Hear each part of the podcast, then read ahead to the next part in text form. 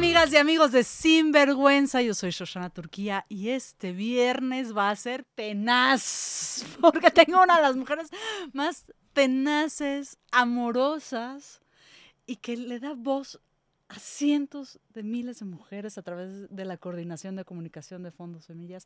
Erika Tamayo, bienvenida a Sinvergüenza. Muchas gracias, Shoshana. Qué gustísimo poder estar aquí platicando contigo y con tu audiencia. Admiramos mucho tu espacio. Y yo admiro muchísimo lo que haces tanto a título personal como en Fondos Semillas. Quienes nos escuchan y nos siguen a través de los años en, en Sinvergüenza saben que Fondos Semillas es esta organización increíble, llevan 32 años facilitándole recursos a organizaciones feministas en muchísimos ámbitos como son la tierra, el cuerpo, el trabajo, la reproducción, identidades, identidades etcétera, y que realmente ponen la lana donde están los objetivos, porque yo creo que hay dos tipos de personas en el feminismo. Las que quieren cambiar el mundo y quienes ya lo están cambiando. y creo que la labor de quienes lo están cambiando como ustedes en Semillas es seguir invitando a las que quieren a que se sumen. Y por eso les admiro tanto. Muchas gracias, Shoshana. Bueno, yo tengo que decir que tú formas parte de la comunidad de donantes individuales de Fondos Semillas. Y eso es muy, muy lindo. Eres una de las personas que, que han decidido poner su dinero eh, para contribuir activamente al cambio social a través del trabajo que están haciendo las 170 organizaciones de mujeres que estamos financiando. Cuéntanos un poquito de los ejes de trabajo, porque vamos a hablar un poquito de semillas, pero mucho más de todo lo que haces a título personal, que me emociona. Traemos la jarana, enséñanos la jarana, que aquí, vamos a tener un poquito también de son, un poquito de alegría. Va a haber de todo en este programa. Cuéntanos un poquito cuáles son estos ejes de trabajo. Sí, bueno, déjame eh, empezar por, por platicarle a tu audiencia qué hace Fondos Semillas, qué es Fondos Semillas. Fondos Semillas es una organización financiadora, es un fondo de mujeres, es el único fondo de mujeres en México y lo que hace un fondo de mujeres es poner recursos, como bien mencionabas, dar, brindar recursos a organizaciones de base que están trabajando en distintos temas por hacer avanzar la igualdad de género en México. Em, cualquier tema que tenga que ver con los derechos de las mujeres, Fondos Semillas lo financia a través de dar recursos a las organizaciones que localmente lo trabajan. Em, nosotros damos financiamiento, dinero, recursos y también fortalecimiento y acompañamiento a las 170 organizaciones que trabajan básicamente en cuatro programas. Tierra, em, es decir, financiamos a organizaciones de mujeres defensoras del territorio, por ejemplo, que se organizan para Em, defender su territorio, su comunidad ante un proyecto que quiere llegar, una minera, por ejemplo, ¿no? Eh, que va a, pues, a ser un proyecto extractivista que va a acabar con los recursos naturales de la comunidad y bueno, todo lo que tiene que ver también con el acceso de las mujeres a la tierra. En este país, em, las mujeres no son generalmente propietarias de sus tierras las tierras están a nombre de los hombres, de los varones, y los hombres heredan a los hijos. Y las mujeres trabajan en los procesos productivos, pero no tienen derechos sobre la tierra, no pueden votar en las asambleas ejidales donde se toman decisiones. Y esto es un fenómeno mundial. El 80% de los, de los productos eh, agrícolas son producidos por mujeres. O sea, la manzana que te vas a comer hoy Ajá es muy probable que una mujer o varias hayan intervenido en el proceso. Pero, pero donde está ese árbol plantado y toda la cadena de valor, digamos, posterior, está administrada por hombres. O sea, solo el 2% de las mujeres son propietarias de sus tierras y pueden decidir sobre ellas. Entonces, bueno, todo esto tiene que ver con el programa Tierra. El programa Trabajo tiene que ver con... Em, hacer avanzar los derechos laborales, por ejemplo, de trabajadoras del hogar, de trabajadoras sexuales, de trabajadoras de la maquila, donde las mujeres uh, ganan hasta 30% menos que los hombres por desempeñar el mismo trabajo. Eh, son muchas veces víctimas de acoso sexual, les piden pruebas de no gravidez, de no estar embarazadas para contratarlas. O sea, eh, son víctimas de un montón de violaciones a los derechos, eh, a sus derechos, ¿no? Laborales. También en las capacitaciones. Yo he escuchado cosas tan ridículas de para qué te voy a capacitar si en algún momento te vas a embarazar y te vas a ir. Y así es así como y entonces el acceso también a otros recursos para seguir avanzando en la cadena productiva está súper limitado para muchas mujeres, ¿no? Este es el programa Trabajo, el programa Identidades tiene que ver con em, el financiamiento a grupos de mujeres lesbianas, bisexuales, grupos de mujeres trans, de personas trans en general, que eh, pues están trabajando cotidianamente para que, para poder vivir eh, felices de la forma en la que se autoidentifican, con la orientación sexual que tienen. Em, apoyamos, por ejemplo, a una organización que se llama Asociación por las Infancias Transgénero en este programa, que está haciendo cosas increíbles, por ejemplo, em, empujar protocolos en escuelas para que si un, un, un niño, una niña trans, eh, digamos, tenía de nacimiento un nombre del sexo que le fue asignado al nacer, supongamos que eh, se llamaba Francisco cuando nació, pero finalmente esa persona, ese infante se identifica como Patricia. Entonces, esta organización ha empujado protocolos para que uno se puedan cambiar las actas de nacimiento y entonces Patricia pueda llamarse Patricia en su acta de nacimiento y ser nombrada Patricia en su escuela, por ejemplo, y protocolos en las escuelas para que entonces Patricia pueda ir al baño de mujeres. Cosas como esas. Tan ridículas como que pueda entrar al salón de clases. Bueno, de entrada. Y que tenga acceso a la educación. Así y a la protección de las autoridades este, de los colegios, que muchas veces son los primeros en violentar los derechos de las infancias. Claro. Que me parece terrible. Y que sea nombrada como ella quiere. ¿no? Que, que su nombre corresponda a cómo ella se identifica. La ridícula idea de que somos dignas las personas todas, ¿no? Y la ridícula idea de que todas las personas merecemos ser tratadas con amor, respeto y, y amor y también cariño y un espacio de pertenencia. Sí, qué, qué, difícil, ¿no? Algo tan elemental que de repente sigue estando tan lejos, ¿no? Para sectores grandes de la población. Y bueno, el, el cuarto programa se llama Cuerpo y este programa tiene que ver con muchos temas. Uno, por ejemplo, apoyamos en ese programa organizaciones que están trabajando porque todas las mujeres en todo el país tengan acceso a la interrupción legal del embarazo, ¿no? Y no haya, por ejemplo, mujeres de primera en la Ciudad de México que pueden interrumpir un embarazo de forma legal y segura sin ser criminalizadas, pero en muchos otros estados este, sea un crimen interrumpir un embarazo. ¿no? Sí, bueno, está esto que, que lograron nuestras compañeras de Gire, ¿no? Así es que es una gran cosa, sí, vamos a platicarlo. Recientemente, hace un par de semanas, la Suprema Corte de Justicia saca el aborto como delito y dice, el aborto debe dejar de ser penalizado. Y esto es un gran logro en términos de que se traduce en que las, eh, todos los servicios de salud federales en cualquier lugar del país, es decir, el IMSS, el ISTE, PEMEX, todos los servicios de salud federales están obligados a prestar el servicio de interrupción del embarazo a cualquier persona, a cualquier mujer que, o persona gestante que llegue y lo solicite. Pero pues todavía queda bastante camino no, por bueno, falta bajarlo, ¿no? A la realidad. A los congresos locales, a los reglamentos locales. Es una gran cosa, es un gran paso. el dato de cuántas mujeres hay encarceladas?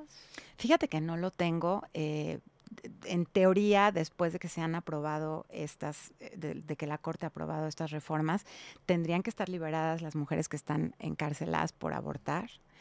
No lo tengo. Em, las Libres, que es otra organización que apoyamos, hizo un diagnóstico justamente de cuántas mujeres criminalizadas hay por abortar en el, en el país.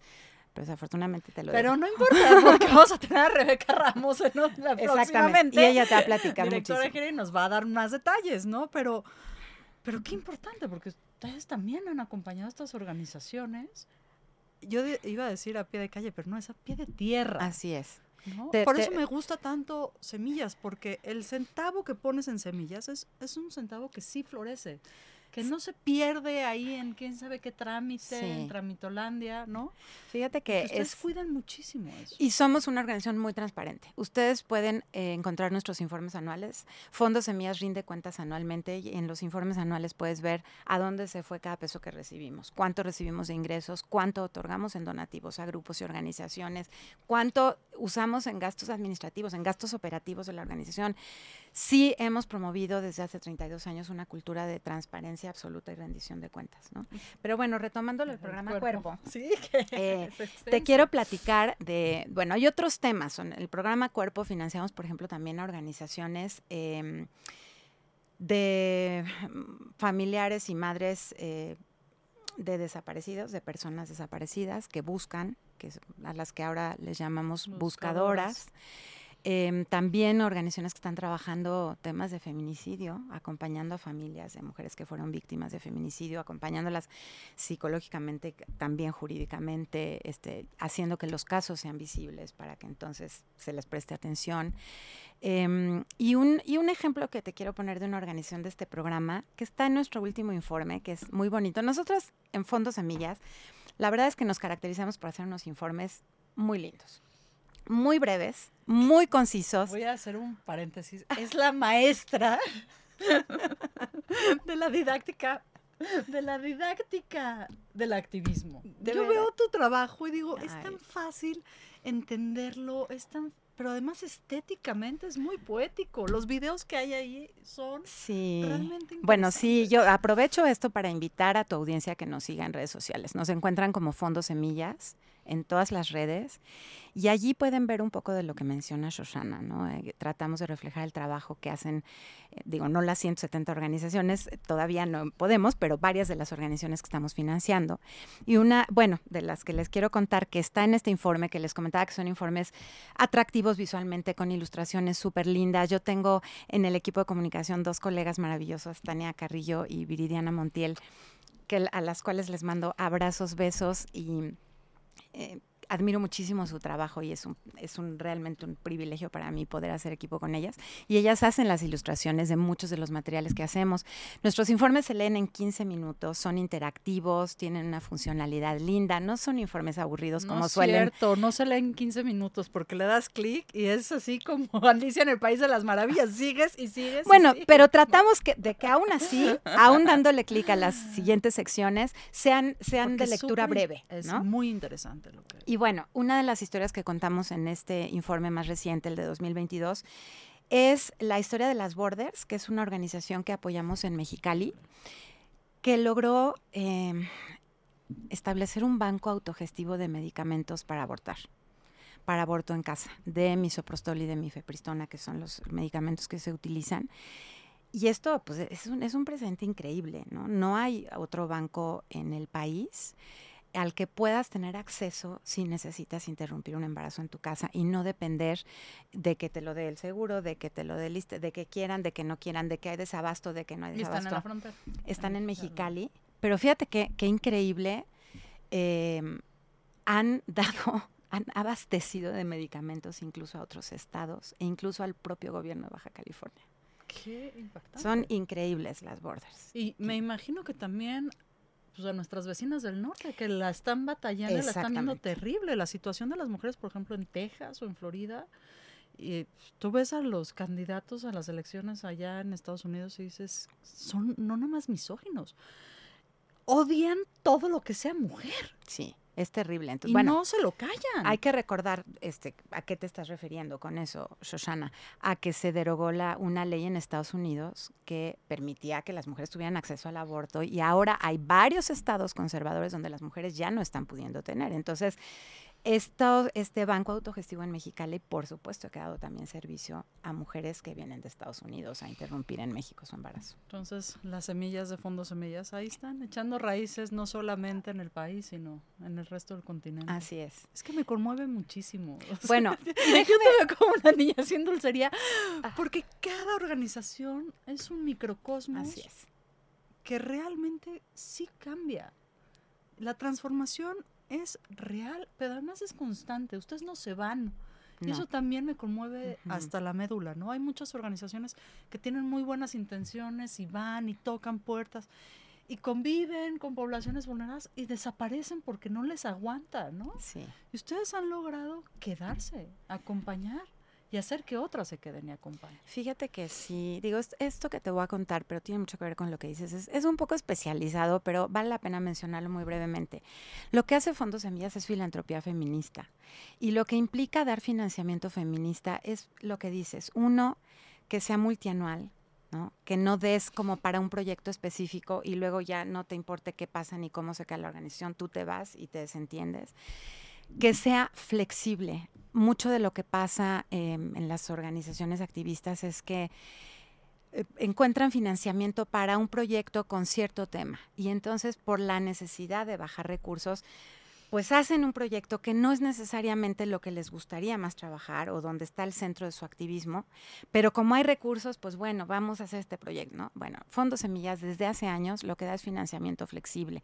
Esto quiere decir, no nos tienen que presentar un proyecto con cierto tema. El financiamiento que damos es para sostener el trabajo que ellas ya hacen, para sostener su activismo, para que se puedan pagar sueldos, ¿no? Las activistas a veces trabajan, o sea, en condiciones de, bueno, triple jornada es poco, ¿no? Tienen que trabajar en algo que les dé para vivir, pero al mismo tiempo tienen otra jornada completa de activismo y al mismo tiempo pues se ocupan de sus casas, de sus hijas e hijos si tienen, de cuidar a sus padres, madres, tías enfermos, etcétera, ¿no? Entonces, eso es lo que hace muy particular, muy único y muy valioso el financiamiento de fondos semillas, esta perspectiva de confiar en lo que hacen los grupos y las organizaciones y apoyar eso que hacen y no darles un financiamiento por un año y después irnos y desentendernos. ¿Y cuál es el quinto eje de trabajo? No, ya, ahorita estamos ya, ya tuvimos en algún punto un, un, eje que se llamó Comunidades Resilientes de respuesta a bueno, eh, se originó en los, en los terremotos de los 2017 y entonces hicimos un fondo especial y después también en la respuesta de las mujeres ante el COVID, pero ahora ya todos nuestros financiamientos, todos los grupos que estamos financiando están divididos en estos cuatro programas. Y yo te quiero, te quiero decir, te quiero platicar de otro de cuerpo, porque ya vas a entender por qué te lo quiero platicar.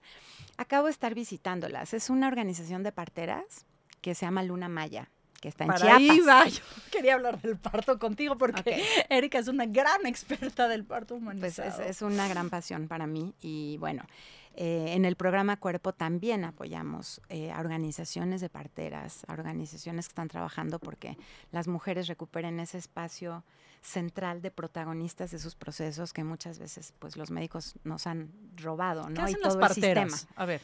Bueno, las parteras en general atienden obviamente los procesos de embarazo y parto y posparto, pero no solo, atienden realmente la salud sexual y reproductiva de las mujeres en todas las etapas de la vida. O sea, atienden procesos de menopausia, atienden eh, temas como de, anticonceptivos, todo lo que tiene que ver con la salud sexual y reproductiva, aunque siempre pensamos pues en parteras y partos, ¿no? Pero no solo hacen eso.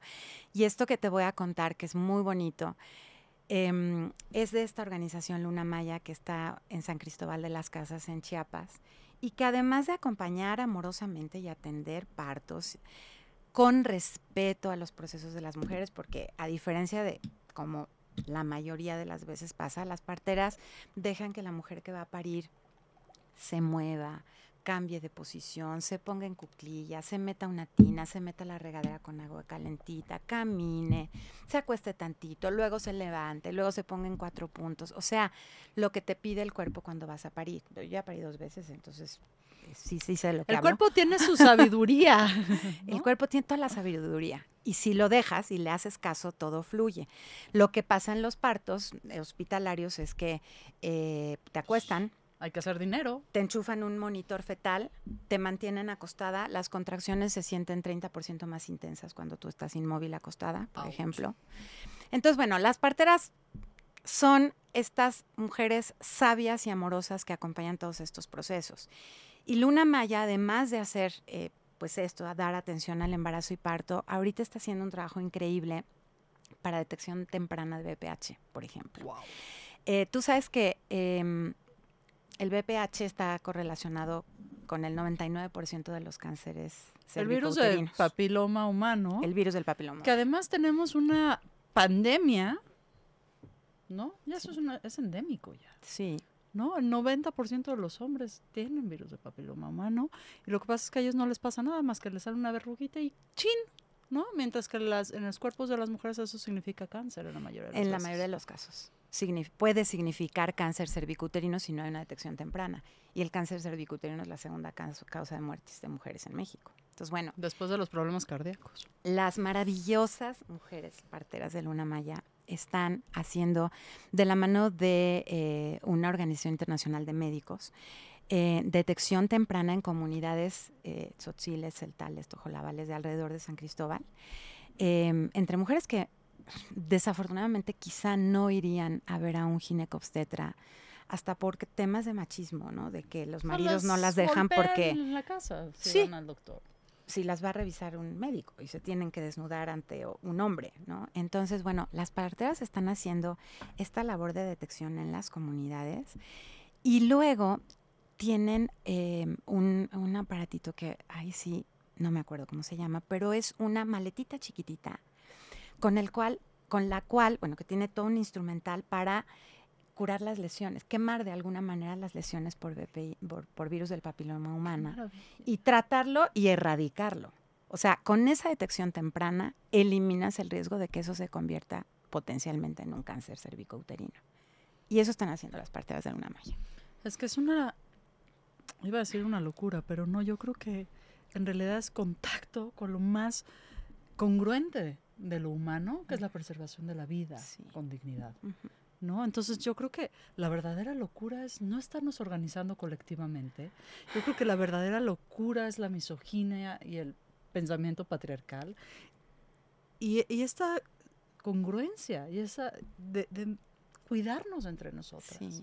y cuidar a nuestras comunidades, me eso me deja sin palabras. ¿no? Sí, es muy lindo y deberíamos todas, todas las personas conectarnos justo con ese sentido de comunidad y de colectividad que, que, que finalmente está tan perdido en un sistema también capitalista que nos ha enseñado a pensar que el mundo y lo importante termina donde termina nuestra familia, ¿no? Y ya, No, y además que lo importante termina donde, donde está el dinero. Además. si no claro, es productivo, pues ¿para qué? Exactamente.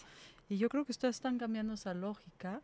Les quiero invitar a que nos llamen. Yo estoy aquí súper entretenida, pero esto se trata de hacer una eh, conversación colectiva. Llámenos a cabina, ya tengo algunas llamadas aquí. Este, al 55 52 62 1300, extensión 1414. 5552 62 1300. Deberíamos hacer una canción como Locatel. Ándale, Dani, ayúdanos con eso. Y si no, mándenos un WhatsApp al 5561007454. Ahí en Instagram también me están saludando. Muchísimas gracias a quienes están conectados en todas las plataformas de Radio 13. Llámenos, hagamos esta conversación un- una conversación un poco más horizontal, porque si no yo les voy a rebar a Erika para mí. Y además, si tienen una organización feminista de mujeres que estén trabajando localmente, acérquense, porque es, es realmente asombroso el trabajo que hacen, porque no trabajan nada más con quienes conocen. Ustedes siempre No. tienen una política de puertas abiertas. Sí, bueno, te cuento un poco cómo es, cómo es el tema de la convocatoria de financiamiento.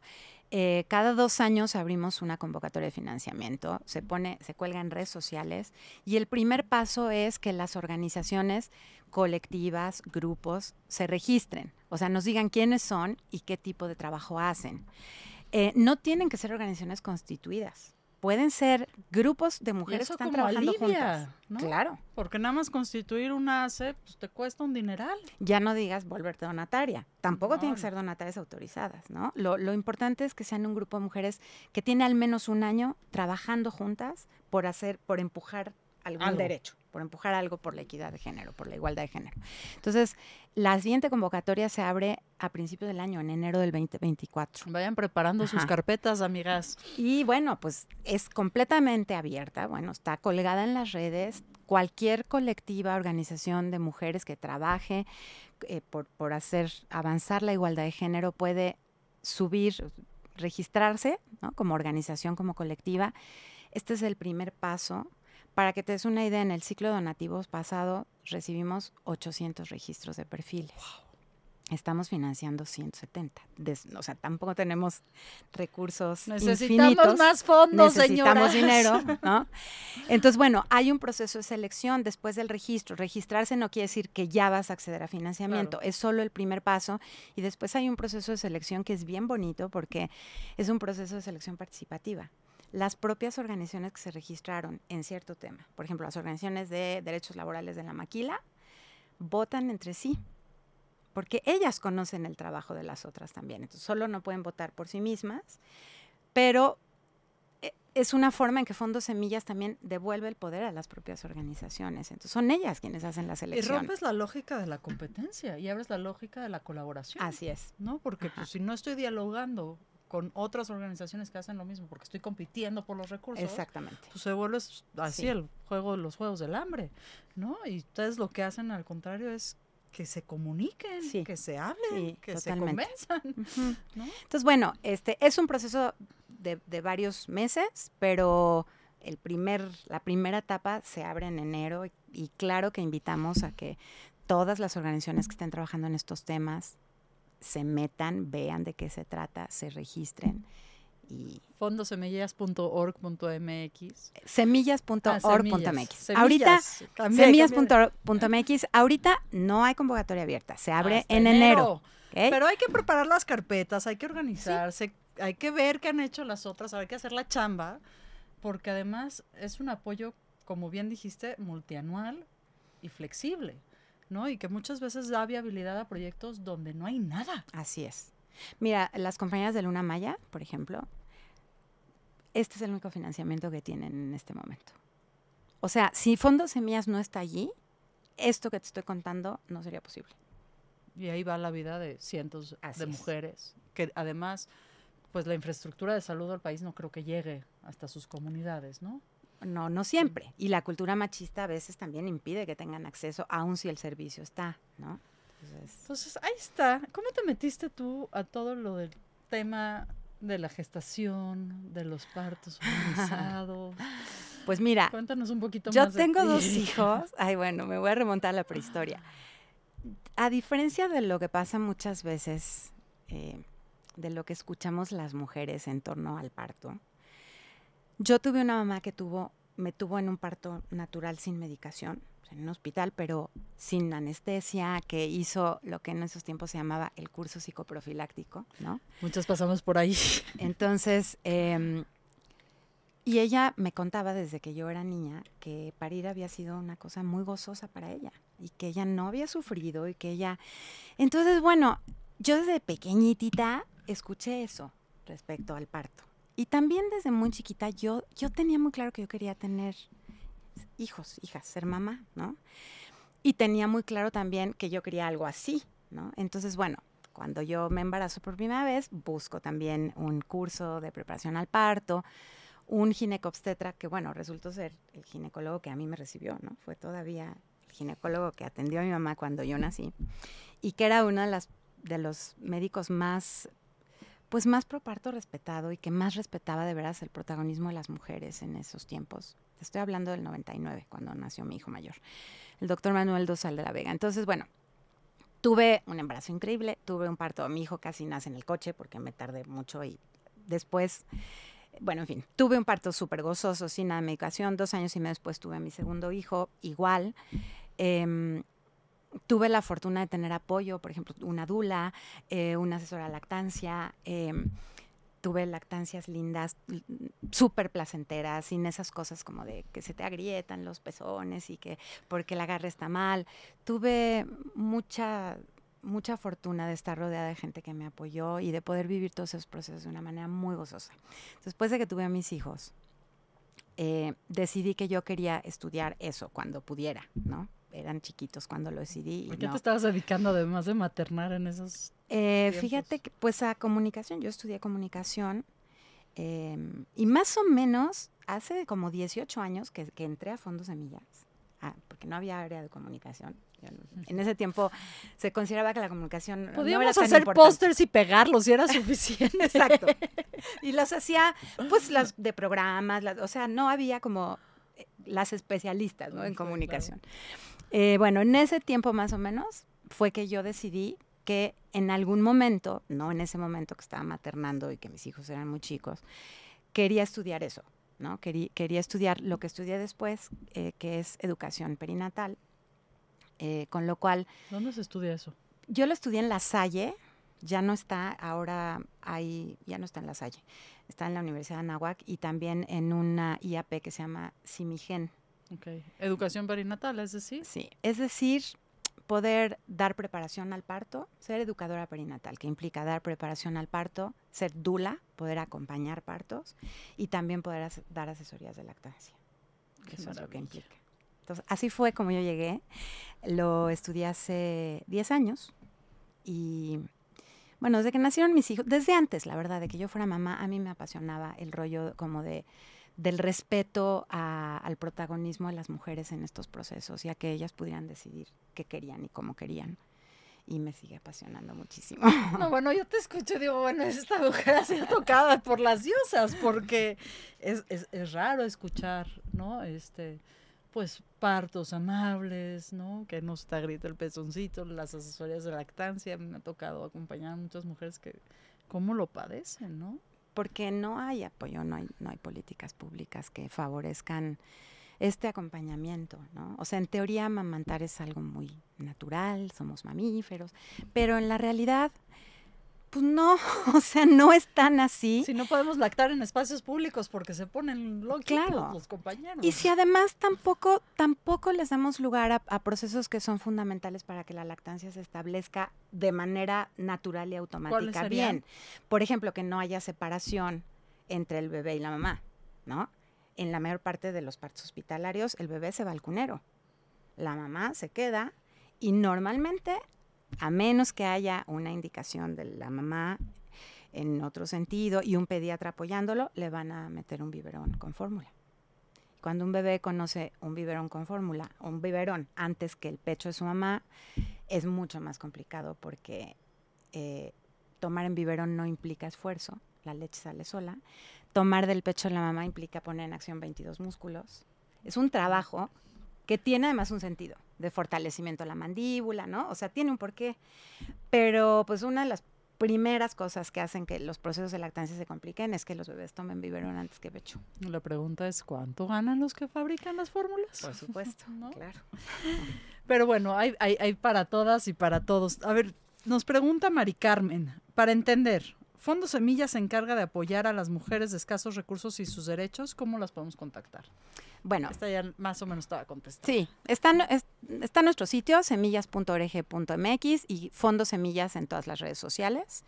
No apoyamos a mujeres en situaciones eh, de precariedad, sino a organizaciones, grupos y colectivas que están trabajando localmente por hacer avanzar los temas de igualdad de género. O sea, Semillas no va directamente con las personas a quienes atienden los recursos, sino que van con las expertas de cada área que están trabajando directamente con las poblaciones y esto permite que se diversifique el, conocimiento. Así es. se genere mucha inteligencia. Y las expertas son ellas. Así es. ¿Sí? nosotras no podemos ser expertas en todos los temas. Nosotros somos una experta organización financiadora. Karina dice, ¿a qué te enfrentaste, Erika, durante toda la pandemia, tanto en casos de asistir en un parto como en casos de personas trans? Em, bueno, yo tengo que hacer una aclaración. Yo tengo, mi, trabajo en Fondo Semillas me lleva pues la mayor parte de mi tiempo laboral, entonces yo actualmente casi no acompaño partos. Acompaño uno que otro, pero como los partos no avisan, uno tiene que estar disponible como dula de parto en cualquier momento y eso a veces a mí no me es posible. Lo que más hago es dar asesorías de lactancia y en la pandemia pues las dábamos por Zoom, como todo. ¿no? Y es complicado, claro, no hay como estar viendo el agarre en vivo, ¿no? Pero bueno, era lo que había y así lo resolvíamos. Y en el tema de las mujeres trans, no sé si pueden ser un poquito más específicas para pues, entender. Pues Karina, márcanos y explícanos. Acuérdense que nos pueden marcar al 55 52 62 1300, extensión 1414 o mandarnos un WhatsApp al 55 61 007454. Nos pregunta Arturo. Es un gran acierto el derecho al aborto en todo México, pero ¿qué tan sensibilizados están los estados? ¿Ustedes capacitan o apoyan para que no se violenten a las mujeres? Nosotros eh, apoyamos a organizaciones que están haciendo todo este trabajo en los distintos estados. Recordemos que han logrado ya un montón. Hay ya, me parece que son, no sé si son nueve u once estados donde el, aborto ya está despenalizado en los congresos locales. Y eso tiene mucho que ver con el trabajo que hacen, que hacen las organizaciones que financian. Diputadas, homologuen ya sus constituciones, por favor.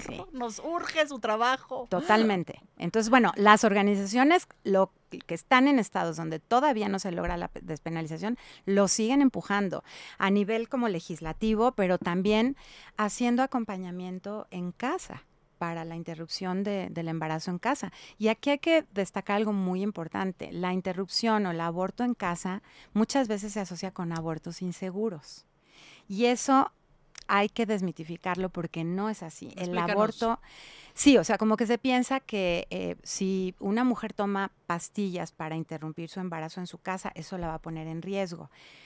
Y no, o sea, el aborto en casa está reconocido por la OMS. Hay protocolos súper claros de cómo se debe tomar el misoprostol y la mifepristona. Pero además, varias de las organizaciones que apoyamos lo que hacen es hacer acompañamiento. Tú quieres interrumpir tu embarazo en tu casa, ahí estamos contigo. Y estamos disponibles en un WhatsApp 24 horas al día para que si hay cualquier señal de alarma, ¿no? Cualquier foco rojo, cualquier cosa que no sea lo esperado, se pueda hacer ¿Con qué organizaciones? etcétera. Danos unos ejemplos. En Aguascalientes, Morra, Morras Help Morras, por ejemplo, eh, que bueno, en Aguascalientes se acaba de lograr la despenalización y tiene mucho que, ver con el trabajo de ellas. Y se logró, muy este, bien, compañeras. Em, en, en el, bueno, en, Nuevo León, por ejemplo, está Voces Unidas, Voces de Mujeres en Acción, están las bordes en Baja California Norte, en Baja California Sur está la red eh, Ay, tú decides, y están también una colectiva que se llama Las Calafias. Ah, estamos apoyando en un montón de estados ese tema y te podría mencionar muchas más colectivas, son un montón. Sí, y también pueden ver, por ejemplo, la página de IPAS, la página de, de, GIRE, de Católicas por el Derecho a Decidir, es decir, hay muchas eh, organizaciones paraguas, por así llamarlo, que están ayudando a las eh, organizaciones locales y me parece increíble. Y en, y en la página de Fondos Semillas, semillas.org.mx, también pueden ver en el programa Cuerpo todas las organizaciones que estamos apoyando en este tema y en dónde están. Pues a ver, les prometimos también un poquito de amorcito, de son. ¿Cómo es que llegaste a la jarana? ¿Cómo llegaste a la música? Cuéntanos un poquito de esto. Eh. Que ya estamos, es viernes, sí, ¿verdad? estamos en la alegría. bueno, em, pues mira, yo me acerqué al, al son jarocho tradicional, en particular a la fiesta del fandango. Em, cuando tenía como 22, 23 años. ¿Qué te llamó la atención? Un novio. Yo tenía un novio que quiero mucho, que ahora vive, vive en Noruega, antropólogo social, mm, que hizo su tesis, o sea, hizo un trabajo de investigación para su tesis sobre el movimiento jaranero del sur, de Veracruz. Y, acompañándole eh, fue que empecé a, ir a los encuentros de jaraneros en, en Tlacotalpan, a los Tuxtlas, em, fui acompañándolo cada vez que podía como a sus trabajos de campo, conociendo viejos jaraneros, conociendo viejas bailadoras y empecé a mm, aprender a, bailar primero, como poder subirme a la tarima en los fandangos, que hay unos códigos muy, muy claros que se comparten en esa fiesta. Eh, donde se pone una tarima en la plaza del pueblo y alrededor los jaraneros, las jaraneras tocando. Ahora digo los jaraneros y las jaraneras porque ya vemos muchas mujeres jaraneras, en ese tiempo no tantas, y hace 50 años mucho menos. La música era de los hombres, ¿no? Las mujeres solo bailaban. Y después, em, pues nada, terminé eh, casándome con un jaranero también, este, del cual después me divorcié, pero es el papá de mis hijos. Em, y con él aprendí a, a tocar jarana, ¿no? Y a pues sí, a estar más de lleno desde la parte musical en la, en la fiesta del fandango. En, el fandango la tarima, o sea, la percusión en la tarima también se considera un instrumento, pero ese, ese era el espacio que tradicionalmente ocupaban las mujeres, nada más. Pues ahí está, las revoluciones también nos llegan a través de la música y te preparaste unos versitos, ¿cierto? Para este, nuestros actos sin vergüenzas el día de hoy. Así que ahorita vamos a escuchar a Erika Tamayo nuestra jaranera invitada de hoy. Bueno, a ver, este, ¿te parece bien que echemos dos sones? Si hay, o sea, si hay, tiempo, para dos, para saber. Antes de que Eric me diga. Para entonces saber em, con qué empezamos. Tiempo, tú respírale. A nuestros amigos de Instagram les mando mis besos. Bueno, una de las cosas muy lindas, bueno, que a mí me gustan mucho del de, son jarocho tradicional, que no es aquel que usualmente oímos en los bailes folclóricos donde se baila Veracruz con los trajes blancos. En el fandango no hay esos uniformes, esos trajes blancos. Eh, y sí hay una riqueza musical muchísimo más amplia. En general en los bailes folclóricos escuchamos eh, sones que siempre son muy alegres, muy rápidos, muy festivos. En el fandango tradicional hay sones que son lentos, hay sones tristes, hay sones melancólicos, sones en, tono menor, que son, son mucho más melancólicos. Y algunos de ellos se tocan en el fandango cuando está amaneciendo, cuando ya pasó casi toda la noche, cuando ya pasaron los sones bravos, cuando ya empieza a clarear, 5 o 6 de la mañana, se tocan estos sones que son como más, más lentos, más tristes a veces. Más Entonces, íntimos, ¿no? Sí. Y ya hay poquita gente en el fandango, ¿no? En ese momento, ya quedan ahí los últimos. Entonces, bueno, yo les quiero compartir uno de estos sones que se llama La Lloroncita. Y después, eh, ya cuando tú me digas, cerramos, pues con, el, con la bamba que todo el mundo conoce, para el cual hicimos unos versitos. Me parece genial. Pues te escuchamos, Erika.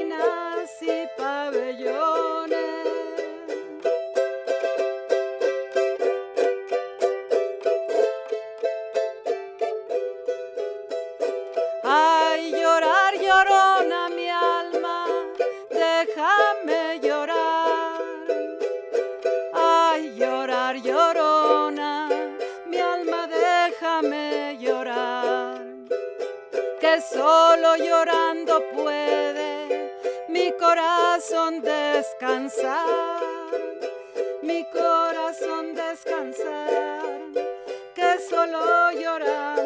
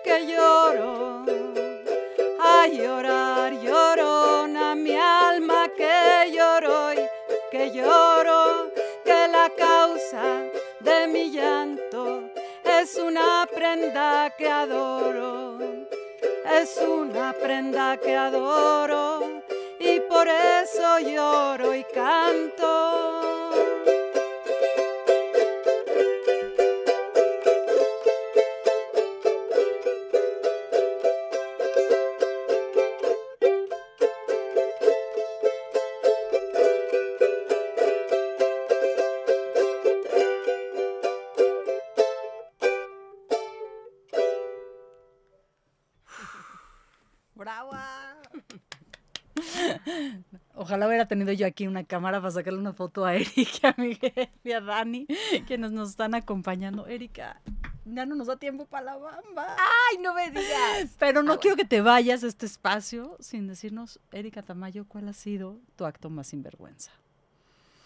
Ah, madre mía. Em, mi acto más sinvergüenza, ¿qué será? Es que puede haber muchos, pero em, quizá hacer el amor en un lago de Hungría. No Nada está más. tan... eh, más o menos. Más. Oye, Shoshana, ¿Sí? ¿me das 30 segundos más? Te damos hasta dos minutos. aquí mis productores, nada más, gracias a todo Radio 13, a Eric, a Miguel Carlos, a Dani en los controles. Y pues musiquita para apapachar el alma este viernes.